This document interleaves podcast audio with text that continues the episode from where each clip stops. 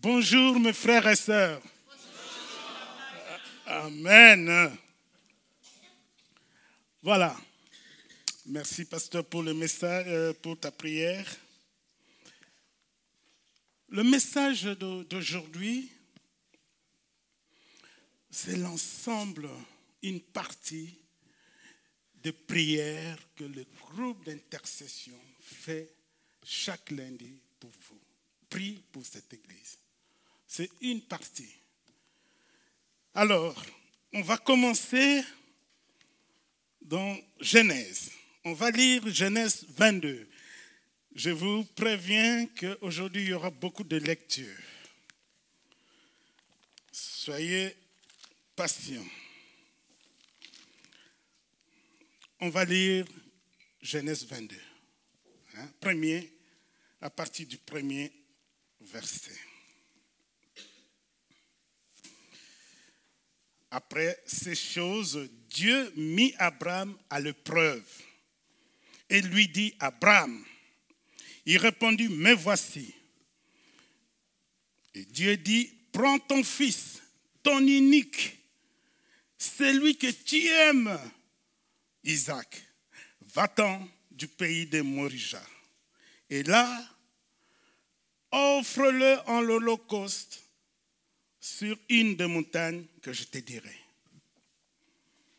Abraham se leva du bon matin, scella son âne et prit avec lui deux serviteurs et son fils Isaac. Il fondit du bois pour Holocauste et partit pour aller au lieu que Dieu lui avait dit. Le troisième jour, Abraham leva les yeux et vit le lieu de loin. Et Abraham dit à ses serviteurs, restez ici avec l'âne, moi et le jeune homme, nous irons jusque-là pour adorer et nous reviendrons auprès de vous.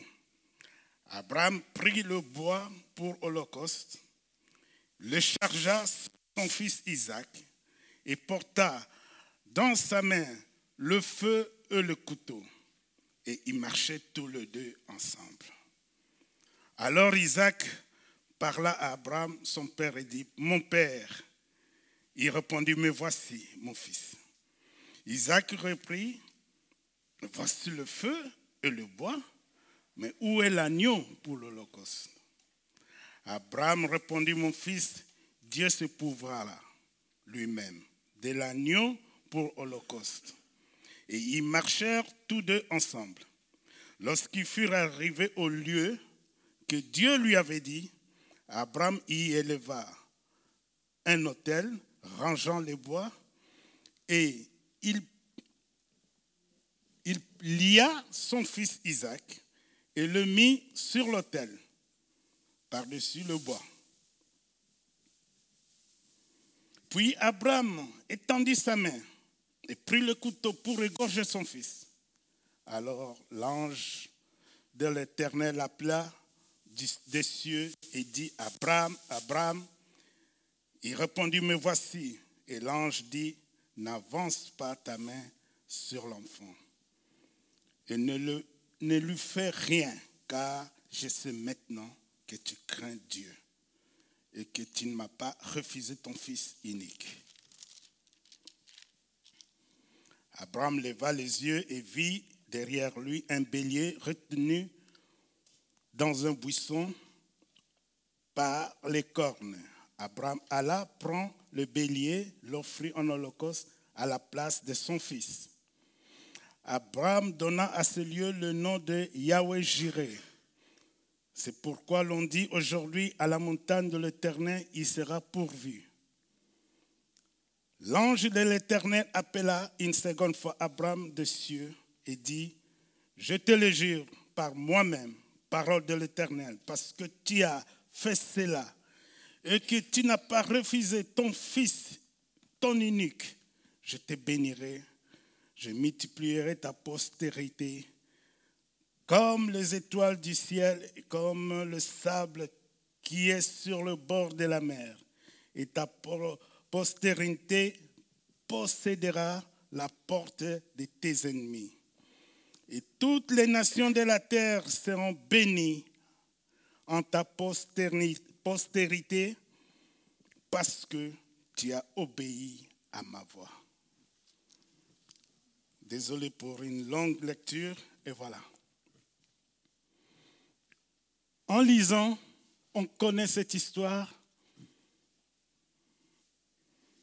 Il y a la première chose qu'on retient, la première chose qu'on retient, c'est le mot obéissance.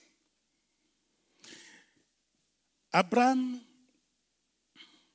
Dieu va le mettre en épreuve et Dieu lui dit, tu vas m'offrir ton fils, l'unique, celui qui t'aime beaucoup.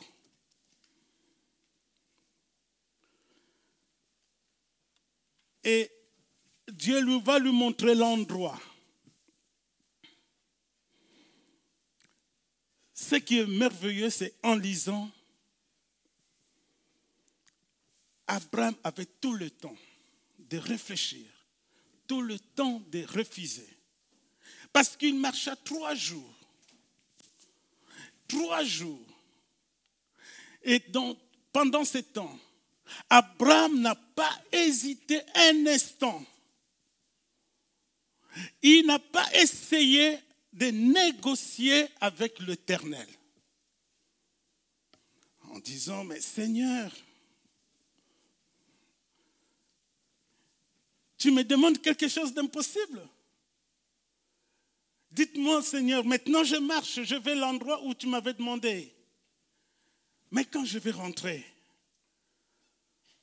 ma femme Sarah, qui est restée stérile pendant 90 ans, Sarah a eu cet enfant à 90 ans.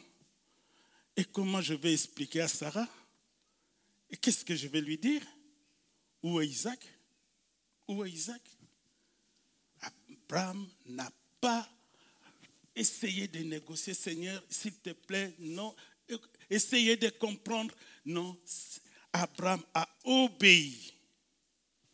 Et pourquoi il a obéi? Parce qu'il connaissait Dieu. Le deuxième mot important. Premièrement, obéir. Deuxièmement, deuxième mot, c'est connaître. Il connaissait Dieu. Il connaissait Dieu parce qu'il sait que ce Dieu-là, Abraham s'est souvenu, il, s'est rappelé qu'à la naissance d'Isaac, Abraham avait déjà 100 ans. Sarah avait 90 ans. Mais Dieu est capable, Dieu a donné cet enfant. Même si Dieu réclame maintenant, Dieu va pourvoir. Il connaissait Dieu. Et ça, c'est important. Pour nous, maintenant, on se lamente. On dit, Seigneur, toi tu connais ma situation. Je veux prospérer. Dans ma famille, je veux que ma famille soit prospère. Dans mon travail, je veux prospérer. Dans ma santé, je veux prospérer. Dans mon ministère, je veux prospérer. La prospérité, à tous égards. Je veux prospérer. Oui.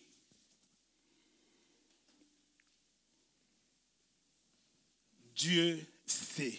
Parce que souvent, nous, les chrétiens, on se dit, avec ma santé, ce qui m'arrive, ah, ce n'est plus possible. Les médecins, ils ont dit ça. Les médecins, ils ont dit ça. Il n'y a plus rien à faire. Je vais te rappeler, mon frère, ma soeur, ce verset qui dit dans Matthieu 10,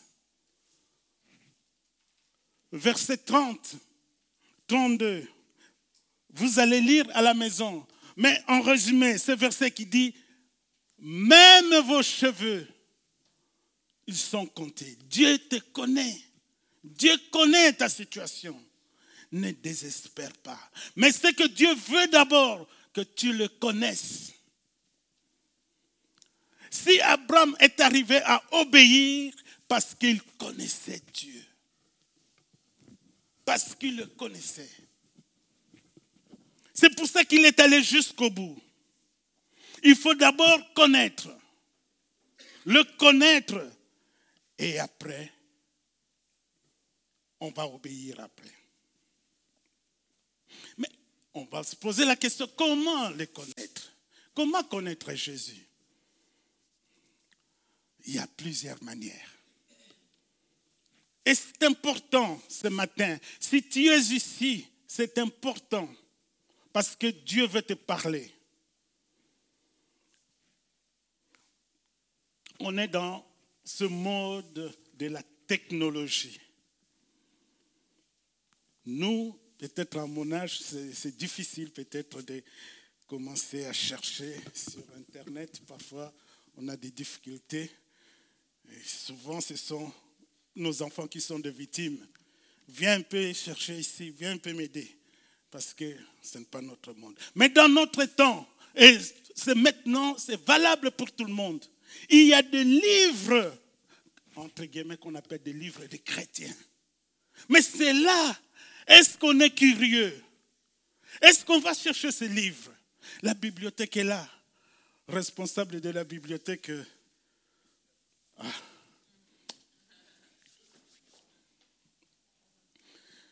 Mais des livres chrétiens, soyons curieux. Je vous encourage. Lisons.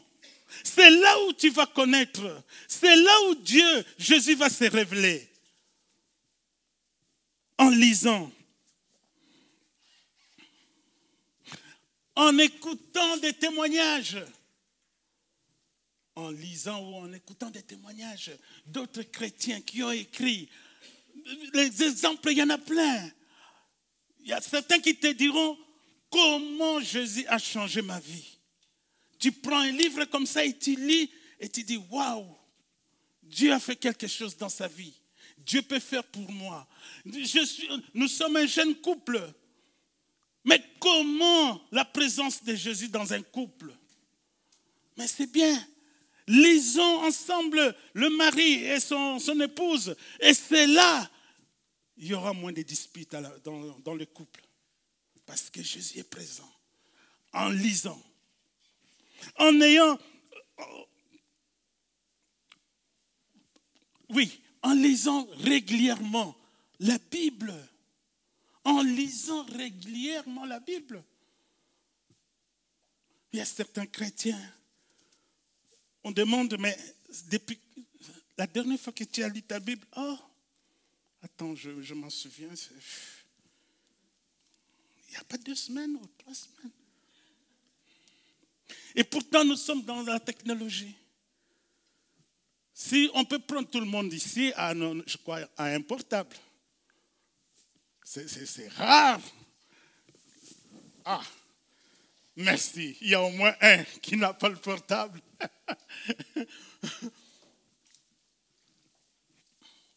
Mais dans nos portables, tu verras que dans nos portables, il y a au moins trois sortes de Bibles, quatre, cinq. C'est juste, hein? C'est juste. Donc, tu as tout le temps de lire la Bible. C'est là où Jésus se révèle. C'est là où Jésus se révèle en lisant la Bible. Je vous encourage, franchement, à le chercher en participant aux études bibliques. Mais ça va revenir ici à l'église. Mais je m'en souviens, la dernière fois que le pasteur t'y a fait, au début, on était, je crois, 15, 20, et après, ça a commencé au début, on était 25.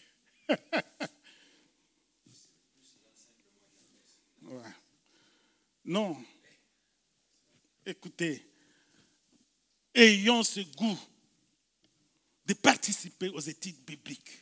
C'est là où Jésus va se révéler. Abraham, il a, il a obéi parce qu'il connaissait Dieu.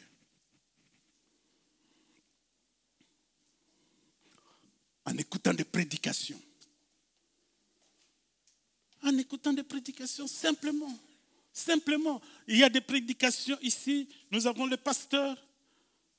On a eu euh, au moins trois semaines qui nous a rappelé, on est des esclaves. Quatre.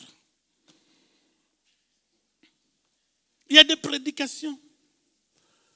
Mais il n'y a pas seulement la nourriture ici à l'église de Warem.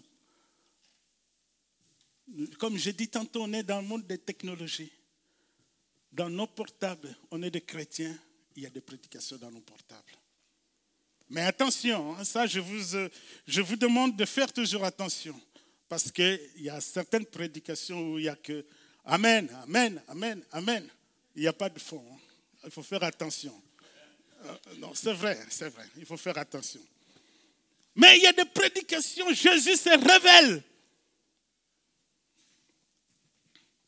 En écoutant des chants chrétiens, Jésus peut toucher ton cœur.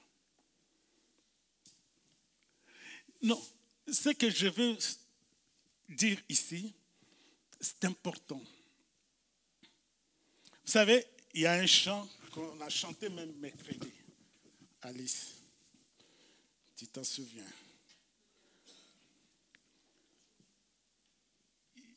Euh, il n'y a personne comme Jésus. Vous savez ce chant-là? Il n'y a personne comme Jésus. J'ai marché, marché, marché, il n'y a personne. J'ai tourné en rond, il n'y a personne. Et après la phrase qui suit, c'est quoi? Il faut fouiller.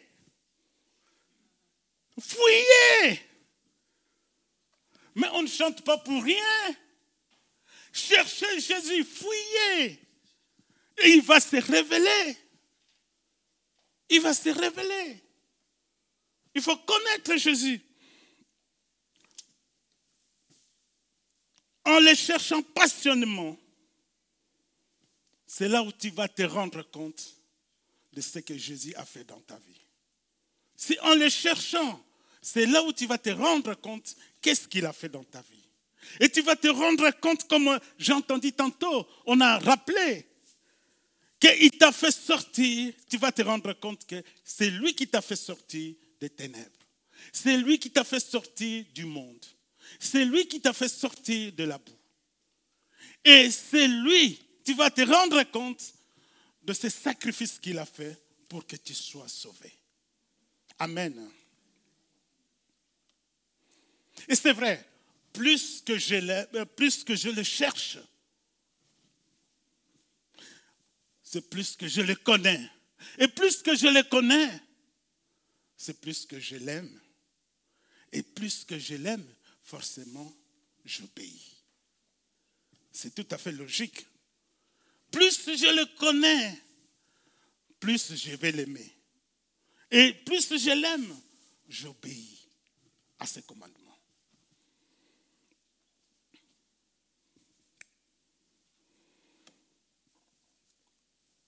Alors, la Bible te dit ceci. Ce matin, Jésus va te demander quelque chose on va lire dans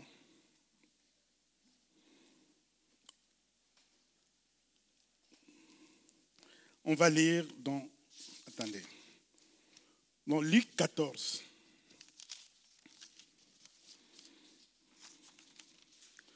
Luc 14 26 27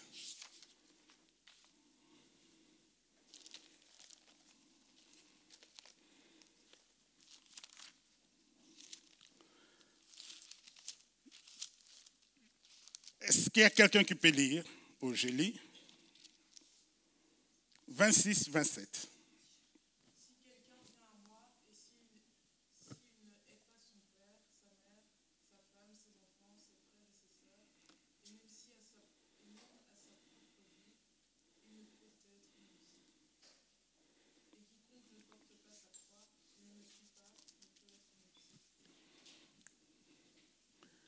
Jésus te demande ce matin que tu sois son disciple. Il te rappelle. Et j'ai entendu ça ce matin. le pasteur vient de leur dire. Et Jésus te le dit maintenant. Il veut que tu sois son disciple. L'Éternel avait demandé à Abraham, donne-moi ton fils unique, celui que tu aimes. Donne-moi, j'ai besoin. Abraham a obéi. Et ce matin, Jésus te dit, je veux que tu sois mon disciple. C'est vrai, tu peux dire, ça bouge tout le temps, c'est pas grave. C'est vrai, tu peux dire à tout le monde, tu peux te présenter devant les copains, les amis, dans la famille. On peut te dire, mais qu'est-ce que tu, qu'est-ce que tu fais à Warem Oh, je suis chrétien. Je suis chrétien, c'est vrai, tu es chrétien. Mais ce matin, Jésus veut que tu le dises, je suis le disciple de Jésus. Ça, c'est plus, plus fort encore. Les disciples de Jésus. On vient de lire, si quelqu'un vient à moi sans me préférer, à son père, à sa mère, à sa femme, à ses enfants, dans d'autres versions, c'est si cette personne ne tue pas. Hein? Et pas, et pas. Haïr. C'est trop fort encore. Mais là, là, on doit quand même être, qu'on se comprenne. La Bible ne se contredit pas. Jésus n'a pas dit qu'il faut tuer ton père, haïr ta mère, non, ce n'est pas dans ce sens-là. Ce n'est pas dans ce sens-là. La preuve, quand tu lis dans Ephésiens 5, 22 jusqu'à, la fin, ça c'est clair. Tu dois aimer ton père, tu dois aimer ton mari, tu dois aimer euh, euh, ta femme, ainsi de suite dans Ephésiens 6, premier chapitre jusqu'à... C'est pareil. Enfant, honore tes parents. Donc voilà. Mais ici, Jésus veut exactement montrer que ce que tu tiens dans ton cœur, ce qui est très cher pour toi, ce que tu aimes beaucoup, ça pourra être ton père, ça peut être ta femme, ça peut être ta maison, ça peut être ta voiture, tout ce que tu aimes de tout ton cœur. Jésus dit, ok, c'est bon, mais mets-moi d'abord devant. Aime-moi avant d'abord. La voiture viendra après. La voiture, ce n'est que le matériel. Un jour, la voiture, tu peux avoir un accident et tu n'as plus cette voiture. Mais avec Jésus, c'est éternel. Amen. C'est avec Jésus, c'est éternel ta maman que tu aimes, c'est OK. Mais Jésus, Jésus ne dit pas que tu n'aimes pas. Il ne faut pas aimer ta maman. OK. Mais un jour, maman peut partir. Ton père peut partir. Ton amour, ton amour c'est-à-dire ton, mari ou ton épouse, un jour va partir. Mais avec Jésus, cette relation, c'est le salut, c'est éternel. Amen. Et Jésus dit, aime-moi d'abord. Oh là là là Il y a un petit souci. Ma veste Ah, c'est ma veste.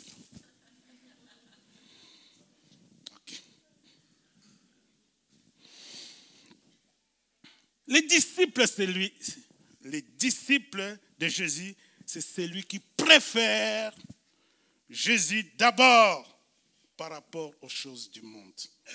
Mais qu'est-ce qui m'empêche? Qu'est-ce qui m'empêche de rester attaché Attaché au commandement de Dieu. Qu'est-ce qui m'empêche? Souvent, qu'est-ce qui nous empêche? C'est parce que c'est mon regard mon énergie, tout, je concentre ça sur, je vais chercher l'argent, beaucoup d'argent, avoir beaucoup d'argent, avoir beaucoup d'argent, ou retrouver l'homme de ma vie, retrouver la femme de ma vie, ou avoir une belle maison. Quoi? Ah oui. Aujourd'hui, c'est pas mon jour. Hein. Voilà. Je mets ça ici. Oh là là là là, la technologie. voilà. Je vais avoir une belle maison. Je vais avoir euh, une belle voiture. C'est ça. Bref, assurer mon avenir. C'est ça ce qu'on cherche souvent. Ah, je vais assurer mon, avenir. Je vais penser à ma famille, l'avenir de mes enfants, euh, de mon couple. Je vais penser à ma santé. Je vais penser avoir tout. Je vais avoir ça. Je vais avoir ça. Ok, c'est bien. Mais Jésus te demande, mais où est ma place? Où est-ce que je suis? Je suis où? Tout ça, comme je dis tantôt, c'est éphémère. Tout ça, c'est matériel. Mais un jour, ça va partir. Mais Jésus t'a dit, je veux une vraie relation avec toi. Je veux que ça continue à mon retour, parce qu'il reviendra Jésus. Mais à mon retour, je veux que ta foi n'a pas changé. Je veux que ça reste.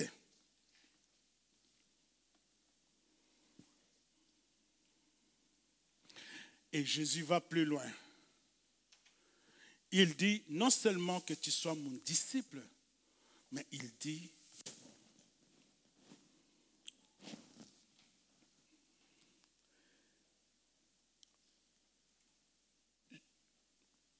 je veux que tu portes ta croix. Porter la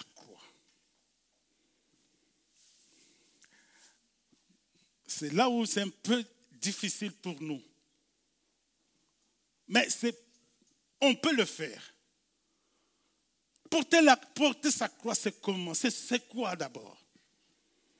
Prenons l'exemple de Jésus lui-même. Il a porté sa croix. C'est l'obéissance. Il a obéi à son Père jusqu'au bout. Il a obéi son père lui a donné une mission. Tu descends, tu vas faire ça, ça, ça, ça. Et il a obéi. D'abord, c'est l'obéissance. Et à, deuxièmement, son ministère, il a fait jusqu'au bout. C'est dur, c'est le sacrifice, mais il a fait. Et c'est ça ce que Jésus te demande.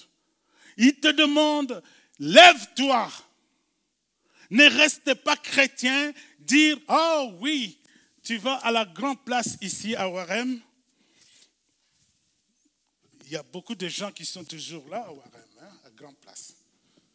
Et tu vas et tu vois des jeunes. Oh, les jeunes, bonjour. Vous savez que moi, je suis chrétien de Warem. Chrétien de l'église de Warem. OK. C'est que Jésus veut que ça aille plus loin encore. Non seulement tu cries haut et fort que je suis chrétien, mais dis plus haut et fort que je suis le disciple de Jésus. C'est-à-dire celui qui porte sa croix. Et porter sa croix, c'est quoi? On va lire quand même. Dans Matthieu 25.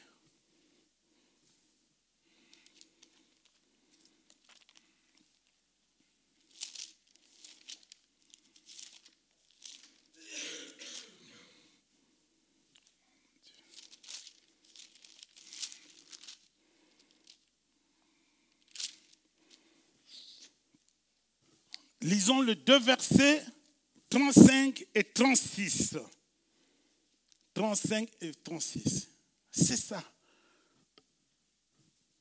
Il y a quelqu'un qui lit ou je lis?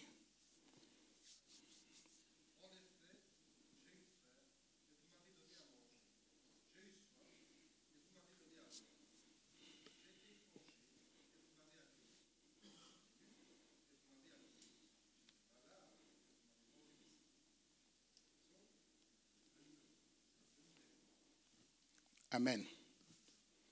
Voilà, c'est simple que ça. S'occuper des autres. S'occuper des autres. J'étais en prison, on peut dire. J'étais seul, la solitude, j'étais seul. Tu es venu me visiter. Tu, tu as la technologie d'aujourd'hui. J'étais seul, tu m'as téléphoné, tu m'as encouragé. J'ai passé des moments difficiles, tu étais à côté de moi. C'est ça ce que Dieu Jésus te demande. Porter sa croix, c'est faire ses sacrifices. Le temps que c'est vrai.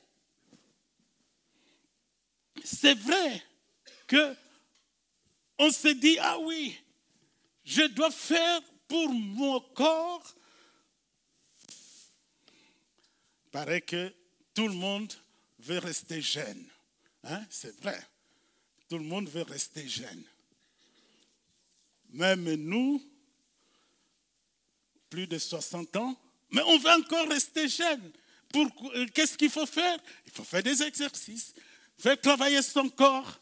Hein, il faut, et il y a des, des endroits où on te dit, tu dois venir par semaine une fois, deux fois. Et c'est dans la tête, deux fois je dois aller vélo.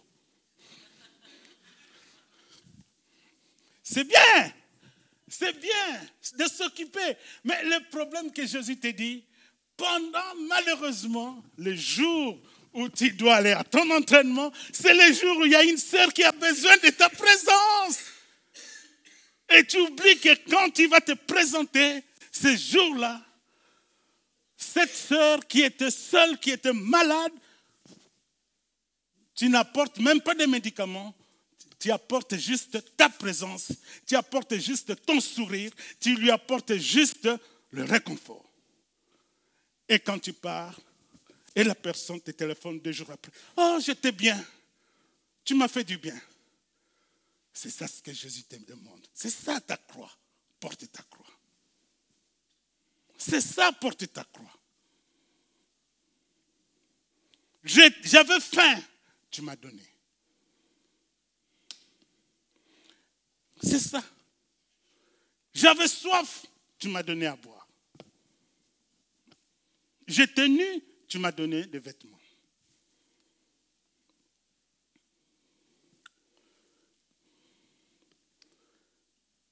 Ce matin, c'est ton jour. Parce que nous sommes tout au début de l'année.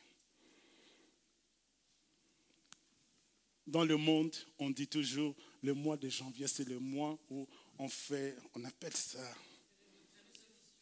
des résolutions.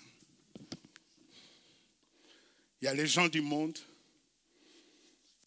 Ah, je, je, je, bois beaucoup. 2019, j'arrête, j'arrête. Je fume. 2019, j'arrête. J'ai un peu de poids, mais pas beaucoup hein, comme moi, mais. Ah, je veux faire des. Vélo. Vélo. Des résolutions. 2019, pour toi, il y a quelque chose qui doit se faire. Il faut qu'il y ait un changement. Amen. Il faut qu'il y ait un changement. Amen. Et comment Jésus réagit quand nous le cherchons? Quand nous le cherchons vraiment sincèrement et quand nous obéissons, comment il réagit? Je vais vous demander encore, pasteur, encore quelques minutes. On va lire la dernière lecture. C'est dans euh,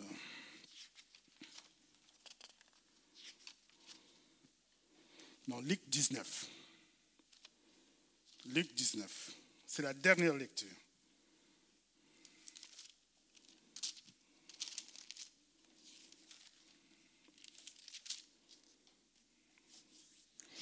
On va lire à partir du premier verset.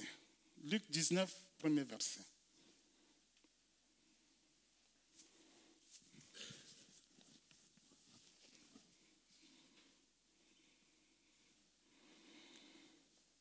C'est l'histoire de Zachée. Il y a quelqu'un qui lit On va lire jusqu'au verset 10.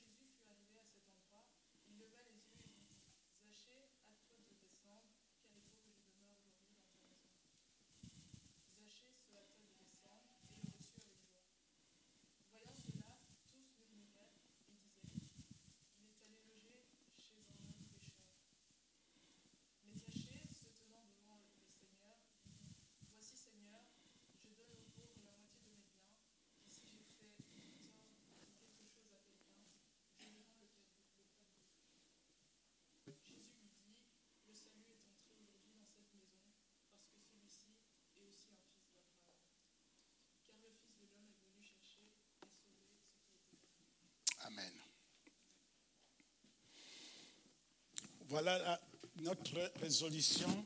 On va prendre l'exemple de Zachée. On va prendre l'exemple de Zachée. C'était un homme riche, un homme qui avait tout, un homme qui, qui n'avait besoin de rien, un homme qui n'avait besoin de rien et qui avait une autorité. Il avait dans son travail, c'était quelqu'un de responsable un publicain, chef de publicain. Donc, le publicain, c'était ceux qui récoltaient des impôts. Donc, c'était quelqu'un d'important. Peut-être toi, toi, dans ta vie, tu t'es dit, je n'ai besoin de rien. J'ai tout. je n'ai besoin de rien. J'ai ma maison, j'ai ma voiture, j'ai mes enfants, j'ai mon épouse, j'ai tout. je n'ai besoin de rien. Mais voilà cet homme qui n'avait besoin de rien. Mais quand il a entendu Jésus passer par là, et cet homme était confronté aussi à quelque chose, la foule. La foule était là et malheureusement, lui, il était de petite taille. Voilà. Et peut-être toi, c'est la même chose. Tu t'es dit, mais j'ai tout je n'ai besoin de rien. Mais je suis confronté aussi parce que j'ai mes activités, j'ai ça, j'ai ça. Je n'ai pas le temps pour m'occuper de Jésus. Mais cet homme Zaché, qu'est-ce qu'il a fait? Il a essayé par tous les moyens. Il est monté sur un arbre en disant, là, je verrai quand même Jésus. Voilà, ce sacrifice. C'est le sacrifice que Jésus te demande maintenant pour le 2019 c'est le sacrifice. Monte sur, un arbre. Va chercher Jésus. Fouillez. Cherche Jésus. Et Jésus le verra. Et Jésus, qu'est-ce qu'il lui dit? Descends, s'il te plaît, Zachée. Aujourd'hui, je demeure dans ta maison. Et c'est la même chose pour toi. Il faut que Jésus demeure dans ta maison pour 2019. Il faut que Jésus demeure dans ta maison. Il faut le chercher. Il faut le chercher. Tu le connais, tu vas l'obéir. Tu le connais, tout ce que te demande, tu vas le faire. Ne te tracasse pas pour ton corps, ta maladie. Ne te tracasse pas parce que tu passes des moments difficiles. Il connaît.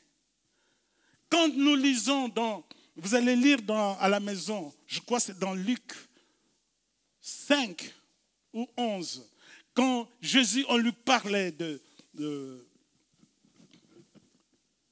qui es-tu? Par rapport à Jean, à Jean-Baptiste. Jésus avait dit, allez dire à Jean, ici chez moi, les boiteux marchent, les aveugles voient les sourds entendent. Amen. Ne te tracasse pas pour ça. Jésus a besoin de toi maintenant. Parce qu'il veut demeurer dans ta maison. Il veut demeurer dans ta vie.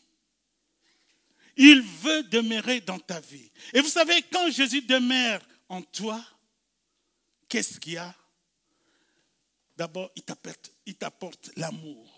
Tu as un amour pour les autres, c'est incroyable. Parce que lui-même, c'est amour. S'il demeure en toi, il t'apporte la compassion pour les autres. S'il est en toi, si tu lui laisses la place dans ton cœur, il t'apporte cette compassion pour les autres. Et il met la paix dans ton cœur. Il met la joie dans ton cœur. Et il te donne du zèle. Il te donne la force.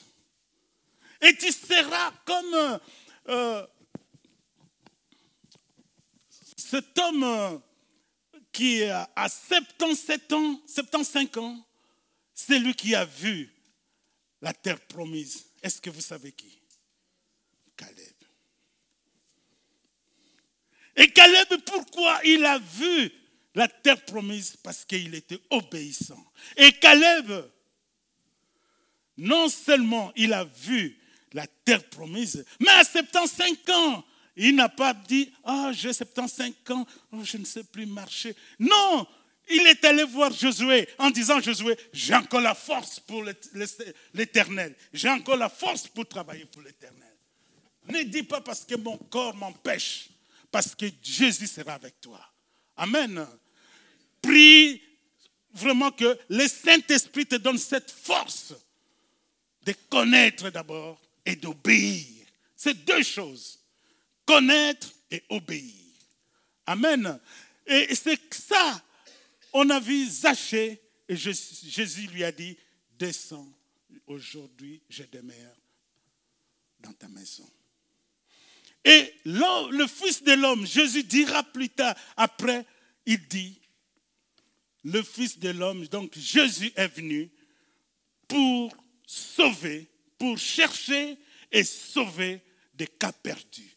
Et peut-être tu vas te dire, en te regardant, quand tu te diras vraiment que je suis le disciple de Jésus, que je suis celui qui porte sa croix, un jour, tu vas te regarder devant ta, la glace dans ta chambre et tu te dis, oui, je suis vraiment disciple de Jésus.